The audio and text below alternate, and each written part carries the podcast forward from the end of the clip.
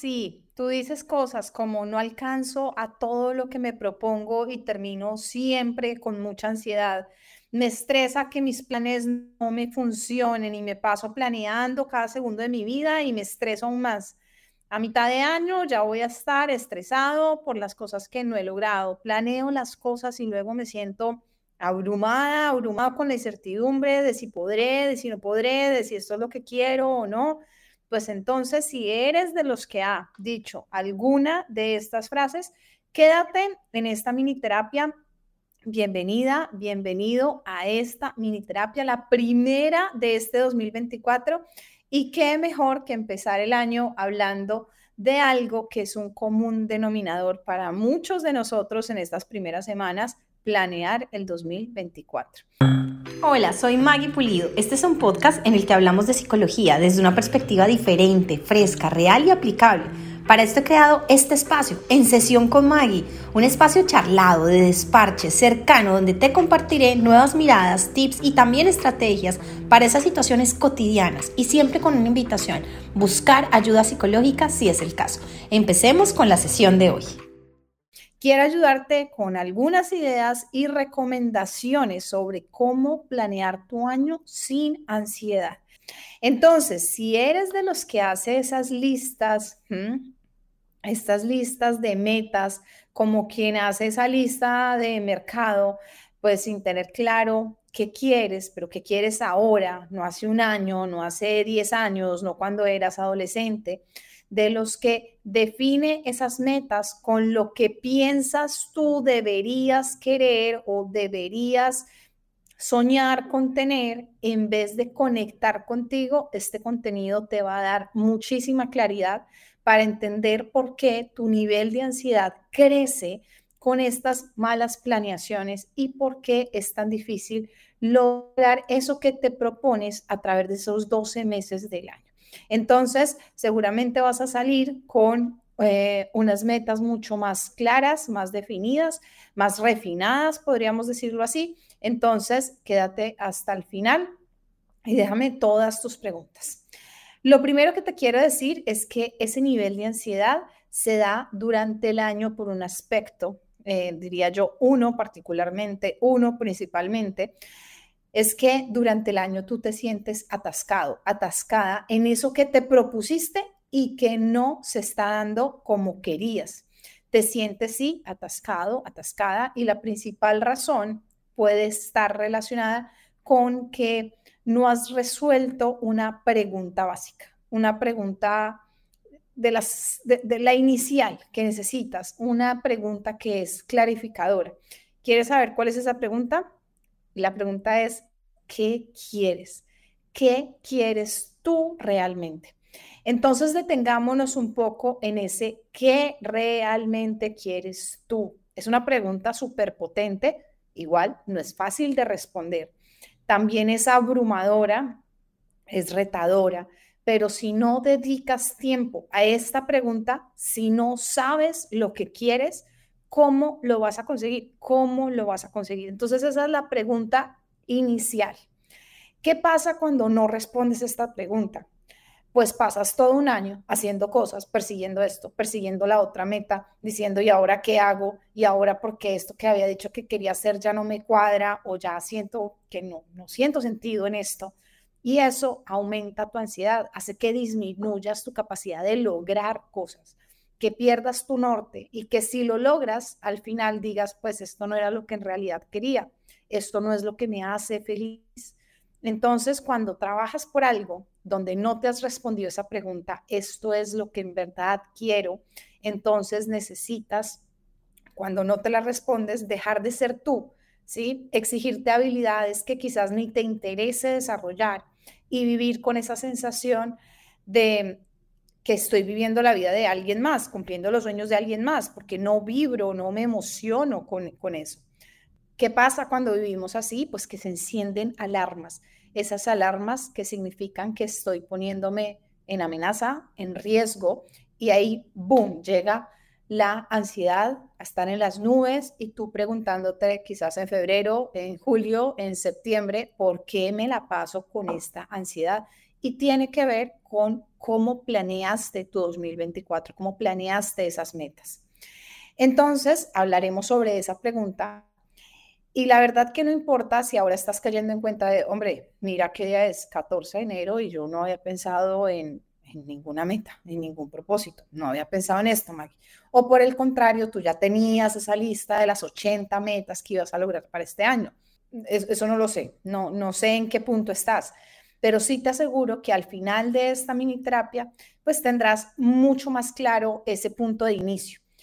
Y obvio, sé que definir metas, hacer eso de planeación anual, pues suena como, como aburrido quizás, y desde allí empieza esa ansiedad a subirnos ahí por encima. Te digo que lo que hablaremos hoy, de lo que realmente quieres, eso que es único, que es significativo para ti, pues te dará esa sensación de empoderamiento que contrarresta básicamente la ansiedad. Entonces, quédate si eh, tu ansiedad está arriba, si tienes un diagnóstico de ansiedad, súper importante que este inicio del año lo encuadres desde esta forma de planear.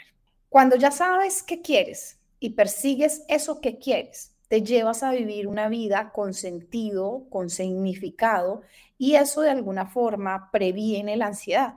Por eso es que me importa tanto hablar contigo hoy sobre este tema. Cuando te llevas a vivir una vida con sentido, pues la ansiedad disminuye. Cuando tú estás teniendo este sentido y este significado, este significado a través de tus propósitos, pues que es un antídoto frente a la ansiedad. Estás trabajando desde allí. No imaginas cuánto, pero cuánto, cuánto las metas importan. Importan muchísimo. Te hacen más feliz, porque le haces peso opuesto a emociones negativas como el miedo. Esto se debe a un impulso de dopamina que conseguimos al cumplir una meta. Nuestro cuerpo en sí busca dopamina naturalmente y estará más inclinado a cumplir esos objetivos que sabemos que nos proporcionan ese impulso de este neurotransmisor. Por el contrario, cuando pasamos mucho tiempo sin alcanzar metas, eso disminuye la motivación que está relacionada con la dopamina. En la revista de psicología americana hay dos autores, Locke y Latam. Ellos revisaron 35 estudios. Es una de las investigaciones más revisadas en esto de definir metas, de hacer planeación. Y dejaron en claro muchísimas cosas, pero hay una muy importante que te quiero compartir y es que el establecer objetivos aumenta la perseverancia. Y uno dice, pues sí, obvio, pero lo importante acá es que reduce el impacto de influencias, de influencias negativas dadas desde la ansiedad, desde la decepción y desde la frustración. Y esto ayuda mucho si presentas cuadros ansiosos, cuadros depresivos. Entonces, al definir metas, te das esa sensación de propósito de vida. Y sí, claro, la vida es difícil si no tienes metas. Las metas las hacen más fáciles y pareciera al revés, porque tú dices, no, pero si me toca cumplir esto, esto, esto, se pone más difícil. Por el contrario, porque si tienes algo que te emocione, algo en lo que trabajar, algo para lo que levantarte y presentarte y decir, aquí estoy para cumplir esta meta, pues eso cambia y eso lo cambia todo. Ahora, ¿qué pasa si no lo haces de manera correcta? Pues estás destinado a fracasar, a frustrarte antes de iniciar. Y la frustración colabora con la ansiedad y con la depresión. Entonces, por eso es tan importante que hagas esto bien. La idea de definir metas para este 2024, puedes también hacerlo por mes, también puede ayudarte mucho en tu plan de no querer abarcar todo el año, sino hacer pasos más pequeños, puedes también hacerlo así. En planear tu año es que tú te sientas inspirado, emocionado y queriendo vivir ese nuevo año en vez de sentirte ansioso por este nuevo año. Entonces, la idea es que al final de esta mini terapia digas, tengo una, dos metas definidas como algo más claras y sabiendo algunos de sus pasos, por lo menos los iniciales. ¿Listo? Entonces, lo primero que te quiero decir es que es una meta, una meta. Entonces, volvamos a mirar a este teórico Locke que quien es un teórico que propone una teoría que se llama la teoría de la fijación de metas. Y él dice que es una meta. Una meta es un objetivo específico que sea desafiante que una persona se esfuerza por lograr. Y ahí te digo algo bien importante. Es decir, que es algo que te desafíe y que tú debes hacer acciones, emitir acciones para lograr eso. Sí, ¿me entiendes? Que tú debes hacer algo intencionado para lograrlo. Entonces piensa en, pues yo no tengo que ponerme una meta de terminar series porque lo hago súper fácil. No tengo que ponerme una meta de tomar más café porque lo hago súper fácil. Pero de tomar más agua, eso no lo hago súper fácil. Tengo que tener una intención para lograrlo. Entonces ese lograrlo con intención alcanza alcanzar esa, esa meta significa una fricción, una dificultad, una resistencia y no se da de la nada. Necesitas eso que él decía, la persona se esfuerza por lograrlo. Necesitas encaminar esfuerzos hacia, ¿no? Ya sabiendo que es una meta y que tenemos que hacer cosas para llegar a esa meta, vamos a, encuadrarnos un poco, ¿no? yo te invito a que vayas haciendo esto y vayas preguntándote. Ahorita en el directo, pues no, no puedes parar la transmisión para hacer esto, pero después ya grabado puedes volver a este contenido, ¿no? Miremos, por ejemplo, en un área de tu vida que quieras definir una meta o mejorar algo. Es desde allí que vas a empezar. Recuerda que eh, puede ser a diferentes niveles, quizás a nivel familiar, quizás a nivel de hobbies, quizás a nivel profesional, a nivel laboral por ejemplo, para mí, te voy a compartir algunas de mis metas acá en este episodio. Para mí, a nivel de hobbies, quiero dedicarle más tiempo a mis hobbies, a mis hobbies. Y a nivel de salud, quiero dedicarle más tiempo a bailar, que es un súper ejercicio para mí, me gusta muchísimo. Entonces, recuerda, eso es lo que quiero necesito pensar en eso que es importante para mí, que quiero dedicarle más tiempo a mis hobbies. Tengo muchos, bueno, no muchísimos, pero tengo varios hobbies, pero quiero dedicarle más tiempo. Y ahí empieza a cuál hobby. Quiero dedicarle más tiempo a la acuarela. Y ya te dije el otro que no es, quiero hacer más ejercicio, sino quiero en específico bailar más. Otra meta que tengo en otra área, y es lo que quiero que tú pienses, ¿en qué área y qué? ¿Qué es lo que quieres? ¿En qué área? Es en el área, diríamos, laboral, pero bueno, ya me vas a entender cuando te lo diga, que tiene que ver con limitar el tiempo que dedico a trabajar.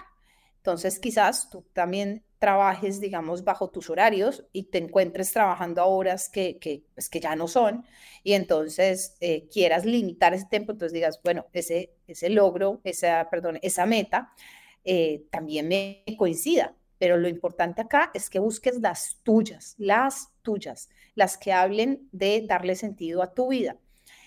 ¿Qué te digo yo? Hay cosas que para mí son relativamente fáciles, que las hago con cero resistencia. Por ejemplo, preparar un almuerzo saludable. Entonces, quizás para ti eso sea una meta. Comer saludable, para mí, no lo hago con ninguna resistencia. Todos los días hago un almuerzo saludable. Para mí, no hago con ninguna resistencia lo de sentarme a leer lo hago, no, no sufro con eso, no tengo que, ay, venga, leamos 10 minutos, intentemos este, no, no tengo resistencia. Entonces, lo que para mí puede establecerse como una meta, para ti quizás no. Entonces, eso es bien importante. ¿Por qué te lo digo? Porque es en eso en donde yo encuentro que quiero mejorar. Y entonces ahora piensa en ti, en qué áreas quieres trabajar y qué quieres lograr. Piénsalo en qué áreas quieres trabajar y qué es lo que quieres lograr. Si ya habías definido algunas de tus metas, vuélvelo a hacer desde cero, vuélvelo a hacer desde cero y así vas a estar, digamos, verificando que la estructura con la que lo pensaste, lo hiciste, pues esté dada para que no se genere ese nivel de ansiedad. Y ahora tú me puedes decir, siendo muy sincero, muy sincera, Maggie, es que no tengo ni idea de lo que quiero, ni idea, ni idea. Entonces, ahí te voy a decir tres cosas básicamente. Lo primero es que te permita soñar, ¿sí? Cuando yo digo lo de la acuarela, cuando yo digo lo de la acuarela es que yo me permito soñar con pintar retratos de con mucho nivel de detalle. me permito soñar con eso. Para mí es un sueño ver un cuadro en mi sala hecho por mí, una perfección muy, em, muy dada desde lo que permite la acuarela. Entonces, cuando te hablo de mi sueño, me permito hacer ese sueño. Entonces, esa es una forma que puedes utilizar para cuando tú me dices, no, es que no tengo ni idea de lo que quiero, no tengo, estoy perdido en ese punto. El segundo tiene que ver con presta atención o piensa más bien, permítete pensar en lo que diría tu epitafio. Eso ya lo he hablado en otro video, pero te lo quiero repetir acá. Y es tú qué quieres que diga tu epitafio. ¿Sabes qué es un epitafio? Es lo que escribimos en, en la tumba, ¿no? Cuando las personas morimos. Entonces, tú quieres que diga, aquí yace la persona que tenía, no sé, una cuenta llena de ceros, o quieres que refleje algo, algo que diga, eh, aquí yace esta persona que pasó tiempo con su familia, que pasó tiempo en sus pasiones. Si estás perdido en esto de no tengo idea qué quiero, pensar en esta epifanía es una buena opción. ¿Por qué? Porque sabemos que conectar con este momento de muerte significa conectar con eso que realmente importa para ti. Entonces también lo puedes pensar desde ahí. Y otra cosa que puedes hacer también en relación con estoy perdido, no tengo ni idea de lo que quiero, es practicar algo que se llama medítalo, ¿no? Medita eso. Y es que si tú haces una práctica de mindfulness, puedes llegar a aclarar esto que quieres. Entonces ahí te dejo tres cosas que puedes hacer si tú dices, no tengo idea de lo que quiero, si a partir de esta ruptura todo está de cabeza, si a partir de que hubo un cambio grande en mi vida, que ya no estoy trabajando en esa empresa que me daba como mucha seguridad, entonces ahora que eh, si estás perdido por una situación así, te van a ayudar estas tres cosas que te acabo de contar. Porque lo que sí necesitas son metas que resuenen contigo que sean acordes a lo que tú eres. No se trata de, no sé, todo el mundo está haciendo esto, todo el mundo está bajando de peso, yo quiero bajar de peso. Todo el mundo tiene la meta de viajar, yo también quiero viajar. Todo el mundo está empezando su emprendimiento y yo quiero hacer eso, porque eso es lo que va a poner esos niveles de ansiedad, porque no son metas, lo que llamamos coherentes contigo misma, contigo mismo. Y allí, cuando es quiero bajar de peso porque como que todo el mundo anda en eso, toda la información que me mandan mis amigas es de dietas, es de, de, hagamos este plan de ejercicios, pues entonces me voy a sentir presionada, te vas a sentir obligado, obligada, y eso no funciona porque tú en realidad no estás interesado en eso, no estás interesada en eso. ¿Y que sí hacen? Alejarte de ti. Y encienden esas alarmas de que estás abandonándote ¿Para qué? Para perseguir los sueños, las ideas de los otros. Y ¡pum! Viene otra vez la ansiedad al tope. Como esto no solamente te pasa a ti, sino te pasa, le pasa a tus amigos, a tus familiares, recuerda compartir este contenido porque le va a ayudar a la persona que se lo compartas. Deja tus comentarios. Si te gusta este podcast, deja cinco estrellitas y compártelo con esa persona que sabes que esta información le sería de mucha ayuda. Entonces, para este punto de nuestra charla, tenemos claro que necesitas definir en qué áreas quieres trabajar y qué quieres. Y mira que los míos son los míos son súper generales. Te dije bailar, quiero bailar más y quiero trabajar en acuarela y quiero eh, limitar mi tiempo de trabajo. Son cosas que quiero. Si te das cuenta, de alguna forma todavía no son metas. Vamos a, a lograrlas establecer como metas. Vamos a dos cosas que son súper importantes en el momento de establecer metas y esto está basado en la investigación. Las que he ido nombrando las encuentras en la descripción de este video por si quieres entrar a revisar un poco más. ¿Qué es súper importante en, el momento de establecer las metas? Dos cosas que son dos preguntas, dos preguntas WH en inglés y es el why y el how. Sí, el por qué y el cómo. El why es ese por qué. ¿Por qué este cambio es importante para mí? ¿Por qué? Porque va a ser un cambio de tener la acuarela relegada a cambiar mi comportamiento y hacerla más continua. Por ejemplo, ese va a ser el cambio. Entonces, ¿por qué quiero cambiar? Las preguntas, digamos, no es solamente el por qué quiero hacer esto, que es importante, pero las puedes ir, digamos, desmenuzando, irlas abordando de a poco con estas preguntas. ¿Por qué es importante para mí? ¿Por qué quiero este cambio? ¿Por qué quiero este cambio? ¿Por qué lo quiero ahora? ¿Y qué pasa si no lo hago ahora? ¿Listo? ¿Las copiaste? Entonces, por ejemplo, ¿por qué hoy es importante para mí? Bueno, te digo que algunas veces mi cabeza va con tantas ideas de hacer este contenido, hacer este otro, trabajar este tema con este paciente, que se llena de tantas ideas que me he dado cuenta que en la acuarela logro que mi cabeza tenga una paz que, uff, me, me da una sensación de bienestar muy grande. Ese es un porqué. ¿Por qué quiero cambiar ahora? Porque siento que cada vez estoy entrando en un ciclo vicioso de que mi pensamiento esté corriendo entre creativa y creativa y crear más ideas, más ideas, más ideas y me lleno y me lleno de ideas. Entonces necesito hacerlo ya, en este momento. ¿Y qué pasa si no logro esa meta, que es parte de ese por qué? Pues que voy a darme cuenta que voy a estar atosigándome de trabajo y quizás pierda la pasión con la que hago estos contenidos para ti. Entonces, Ahí te estoy dando mi ejemplo. Quiero que vayas a tu porqué de esa meta, de esa área que definiste. Y ahora, la otra parte fundamental, te dije que son dos, dos preguntas, es el cómo, que te está hablando del camino. Es el cómo, el camino que necesito recorrer. Es decir, con qué habilidades, con qué capacidades, qué tengo que sacar ahí sobre la mesa, cuáles son los pasos que tengo que hacer para lograr esa meta. Entonces, a ellos ya estoy pensando, ok, tengo que tomar una clase de cosas básicas de acuarela. Tengo que organizar mi, mi horario para encontrar ese espacio en donde pueda ir a bailar. Son esas cosas en donde tengo que desarrollar habilidades. Quizás yo ya tenga la habilidad de bailar y lo que no tengo es la constancia para hacerlo.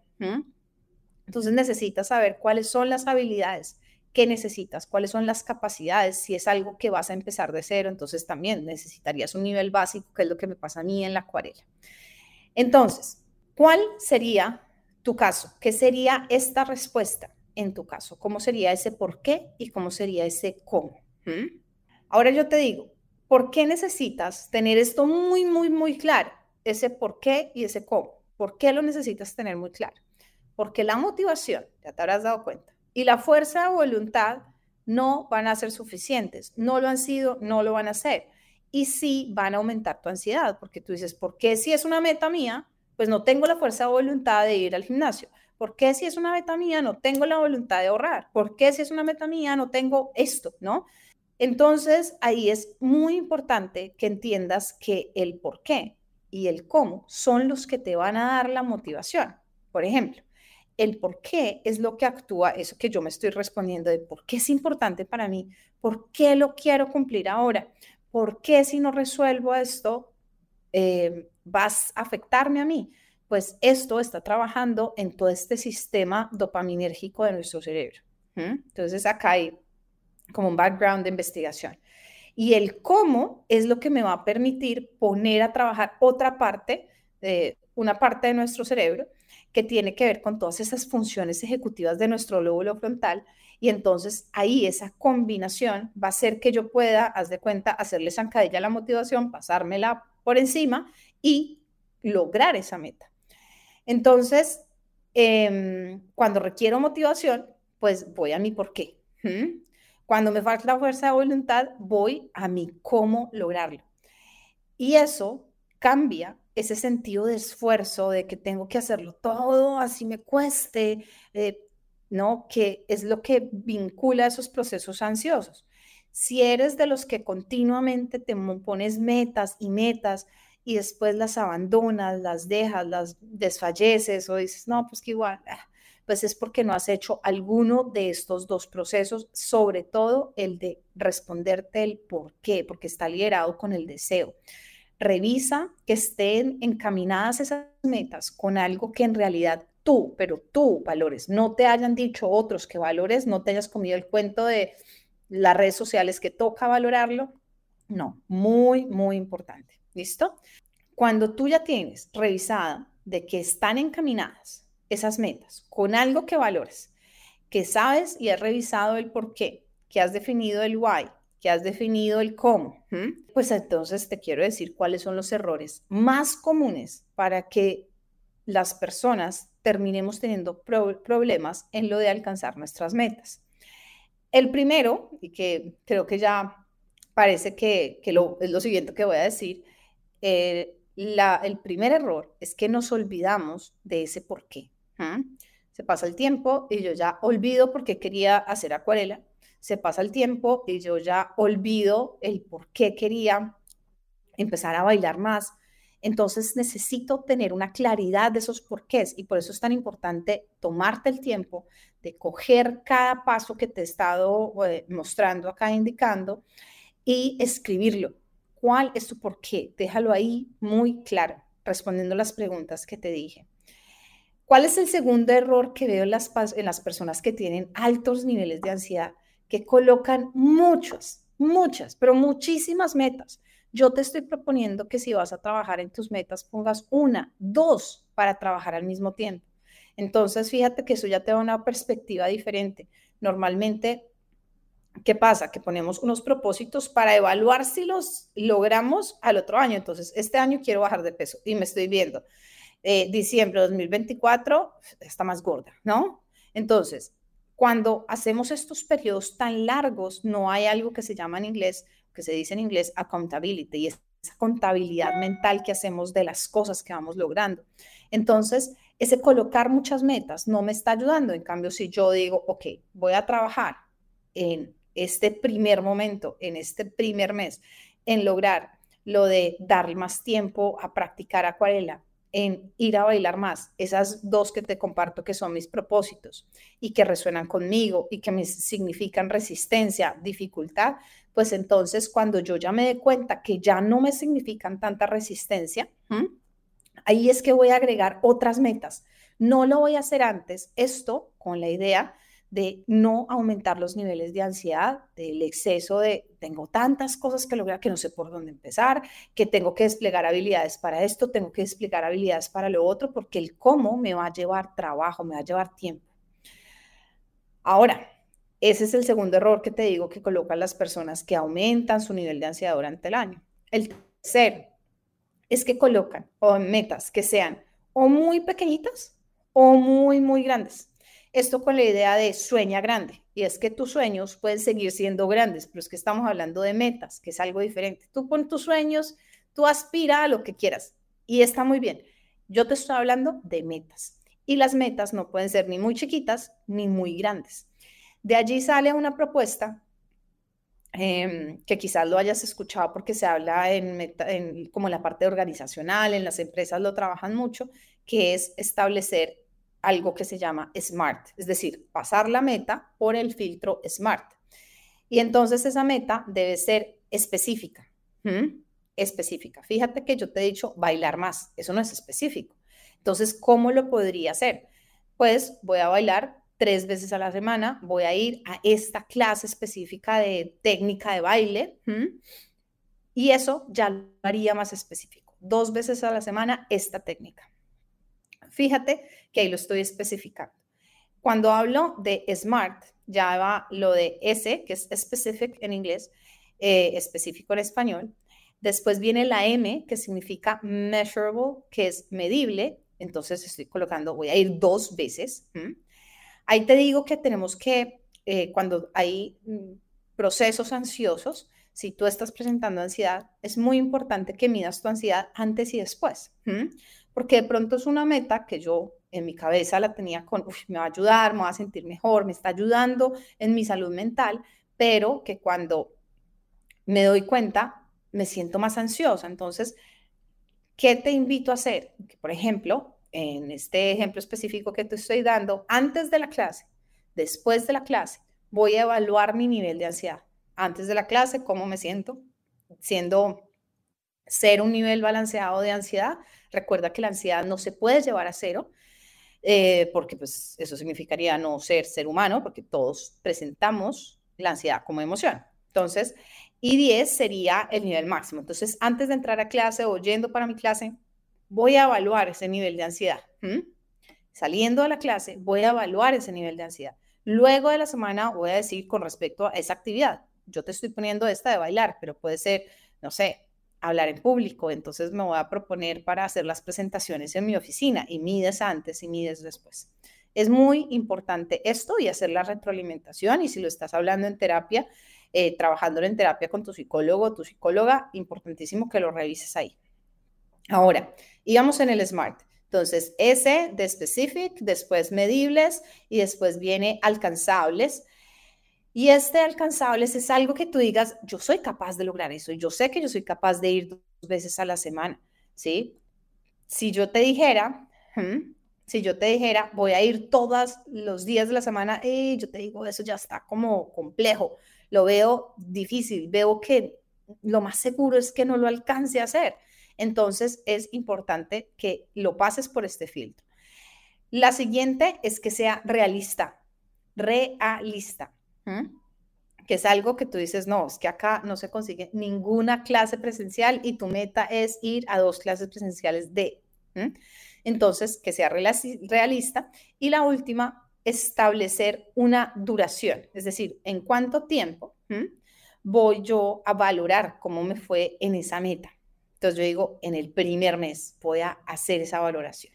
Ahí va el tercer error. Te estaba hablando del tercer error y ahí fue que te expliqué esto del filtro SMART y es que se trata de no hacerlos ni chicos ni grandes, sino ponerlos en esa buena medida, en la medida justa. Y entonces pasamos al cuarto error que puedes estar cometiendo si tu ansiedad termina subiendo a través del año. Y es que te pones cosas que no puedes lograr. Te lo decía un poco antes. Yo sé que pintar todos los días es muy complejo para mí, por mi tiempo y por las otras cosas que hago. Tú piensas para ti, esa meta que te estás poniendo, ¿puedes lograrla? Pero entonces te puedes estar diciendo, pero es que yo sé que a mi amiga va al gimnasio todos los días o todos los fines de semana y te estás colocando esa meta, copiando, digamos de alguna forma, lo que quieres lograr de esa otra persona. Entonces, ¿qué pasa? Eso el poner la meta desde la comparación va a hacer que aumente tu nivel de ansiedad, porque no estás conectando contigo, sino estás viendo hacia afuera. Ahora, el siguiente error, que es muy común, es que la meta sea muy general, ¿no? Entonces, si tú colocas como voy a limitar mi tiempo de trabajo, que es uno que te conté, pues eso queda como, ¿a qué? ¿No? Vas a trabajar dos horas, vas a trabajar hasta tal hora. Es muy importante porque esta parte, lo que necesitas tener en cuenta es responder esta pregunta. ¿Cuándo vas a saber tú que has logrado eso? ¿No? Entonces, ¿cuándo voy a saber que he logrado esa meta relacionada con la acuarela? Pues puede ser no cuando pinte más veces más acuarelas, sino cuando pinte rostros. ¿Cómo va a ser eso que sepa que he alcanzado mi meta en cuanto a ir al gimnasio cuando yo esté yendo consistentemente por un mes, dos veces a la semana. Entonces es muy importante que tú definas cuándo te vas a dar cuenta, vas a lograr eso. Y si te das, si, si me has prestado atención, acá te al ponerlo al final, te das cuenta que se vuelve más específico, deja de ser general. Lo siguiente que vas a hacer para bajar la ansiedad es lo siguiente es prestarle la atención al proceso, ¿no? Entonces te decía, ¿cuándo voy a saber que he alcanzado mi meta? Cuando esté pintando ya retratos, ¿no? Rostros. Pero ¿qué pasa si en el proceso de pintar ojos, pues me estoy llenando de ansiedad, estoy tratándome mal en el proceso, esto no me queda bien, yo no nací para esto, todos los otros son mejores que yo en esto, si yo estoy haciendo eso durante el proceso, estoy aumentando mi ansiedad. Entonces, ahí lo importante es que te des cuenta que el disfrute en las metas está cuando tú las estableces y cuando tú las desarrollas. Cuando llegas a ellas, es decir, cuando yo ya veo el retrato, digo, uh, sí, wow, se lo muestro, pero ahí queda. En donde tengo más tiempo para ese disfrute es en esos dos otros pasos. Y por eso es tan importante que aprendas a disfrutar de ese proceso. Eso va a reducir tu ansiedad porque no estás fijado en algo que pues es incierto, que mi primer o quinto dibujo de rostros le vaya a gustar a todo el mundo o vayan a querer comprármelo, pero sí es cierto que yo puedo disfrutar el proceso. Eso sí lo puedo controlar. Recuerda que para reducir la ansiedad necesitas tener esto muy claro. Puedes dar la vuelta cuando quieras. Si yo me pongo a hacer eh, todo este proceso de, dedicar más tiempo a la acuarela y en esto me encuentro tutoriales de ojos y me dedico solamente a hacer ojos y digo, es que me fascina y puedo de ahí empezar como a explorar más cosas, pues de pronto hago un giro a la izquierda, a la derecha, en donde ya no es rostro, sino especializarme en solamente pintar ojos. Entonces, date cuenta que con lo que tú estés pensando como meta, pueden haber variaciones de la meta y está bien, no necesitas cumplir ese plan específico, inamovible.